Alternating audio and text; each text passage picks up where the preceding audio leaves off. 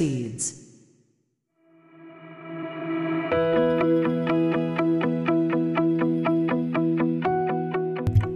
皆さんこんにちは。映像クリエイターのさくです。クリエイターを目指すあなたへ毎日一つクリエイティブの種を届けるラジオクリエイターズシード。今日もよろしくお願いします。はい。ということで本日は11月の12日日曜日となりました、えー週末最後いかがお過ごしでしょうか？えー本日神奈川県湘南はかなり天気が曇っておりまして一日中なんかこう寒い日だったなというところで日中もあんまり気温が上がらなくてですね、えーまあ、ちょっと出かけたりはしたんですけれど、まあ、だいぶこう曇りているというような状況が続く日だったなとところで、まあ、特に何も変わり映えがないんですけれども、うん、そんな中でもね今日やっていこうと思うんですけれど本日のお話はですねちょっと現場のお話というか、まあ、スキルではないんだけどちょっとマインド面みたいなお話をですねしておこうかなと思うんですけれども経験のない人からの意見っていうのは無視しましょうというようなお話ですね。まあ、これ結構強めに言っているんですけれども、まあ、まあ確かにどんな人からの意見っていうのも一応聞いといた方がいいよなっていうことはあるんですけれど、まあ、ただですね経験がない人からの意見っていうのは基本無視でいいのかなって私は思うんですよね。っていう内容をちょっと細かくして本編でお伝えしていこうと思いますので、えーもしよければ聞いてください。それでは本編の方早速いってみましょう。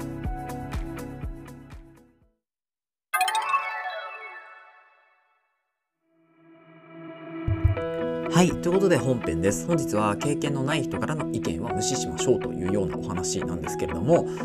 これですね、まあ本当にこう誰もが発信できる時代になったからこそというよりも、うーんなんでしょうね。やっぱりこう、昔からずっといるんですよね、こういう方って。あの自分はその経験がないにもかかわらずさもやったような気になっていてもしくは他人づてに聞いたとかですね、えーまあ、そういうこう知識だけはある人っていうような方がやっぱりいらっしゃるんですよ。でそういう方に関しては結構こう上からマウントを取ってくることがかなりあるんですけれども、まあ、そういう人たちの意見っていうのは中身がないんですよね。知識はあるんですけど中身がないんですよ。はい。なので何て言うんでしょうね。こう組み完成形はわかるけど組み立て方がわかんない人みたいな感じですね。だからこれはこういう、えー例えばプラモデルとかだとこれはパーツを見てどういうものかわかる。完成形はわかるけど組み立てられないっていうような方々が、まあ、これに該当するのかなと思うんですけれども、うん、だからあの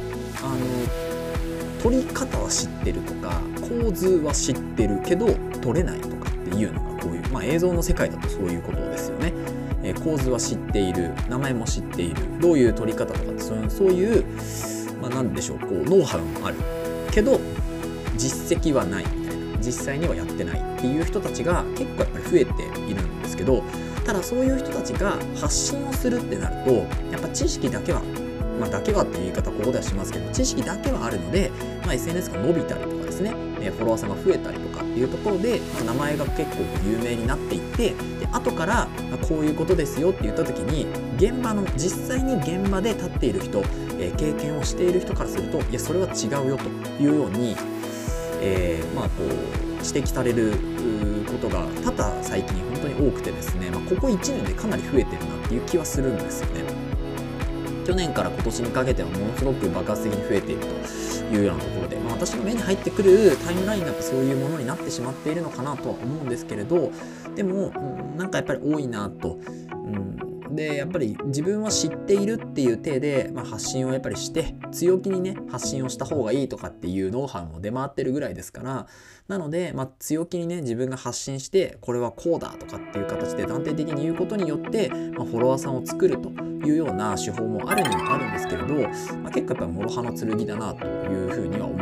ですよね。でそういう方々が、えー経験がないんですけどその初心者とかですねに向けてこうした方がいいですよああした方がいいですよというふうに言ってくる場合もあるんですけれどそういう場合は基本無視で OK だというところですね。であのやっぱりこう耳を傾けるべきというか耳を傾けるそういう発信者だったり、えーまあ、諸先輩方のものっていうのは経験則に基づいたアドバイスっていうのは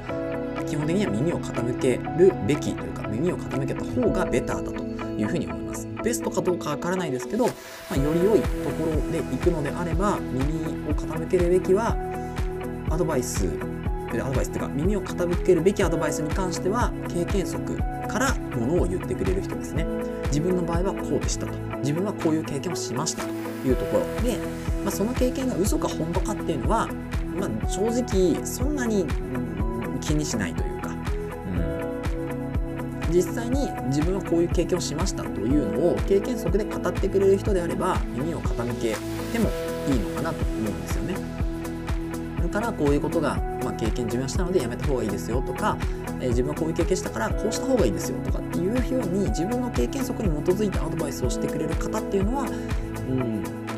やっぱり聞いた方がいいと思うんですよね。それはその人が経験してることであったり先にミスをしてくれている人のお話だったりするのでそういうものには傾けるんですけど私は。なんですけどなんか特にこうそういう経験がない人例えば、えー、物撮りの経験がない人が物撮りの撮り方は知っていてこういう風にやったらうまく撮れますよという風に言ってくれてもですねそこに中身がないんですよね。だから例えば物撮りって言ってもいろんなものがありますけど、まあ、光り物とかえー、まあ、宝石とかですねジュエリーみたいなところとかを撮る時にやっぱりこうライティングっていうのもめちゃめちゃ難しいし、えー、反射させない技術っていうのがすごい難しいんですけどこれを自分の場合はこういう風に撮りましたと。言ってくれる人はそれは耳を傾けるアドバイスだと思うんですけれどもあの光のものの場合はこうやったら撮れますよとかっていう風に言ってくる場合はですね自分の場合っていう経験が入ってなく教科書とか、まあ、参考書の知識を出しているような方かなと私は捉えてしまうので自分の経験則に基づいた答えでない自分の回答でない場合はですね、まあ、基本的には無視で OK かなというふうに自分は線を引いております。なのでうん、まあ、何でもね経験則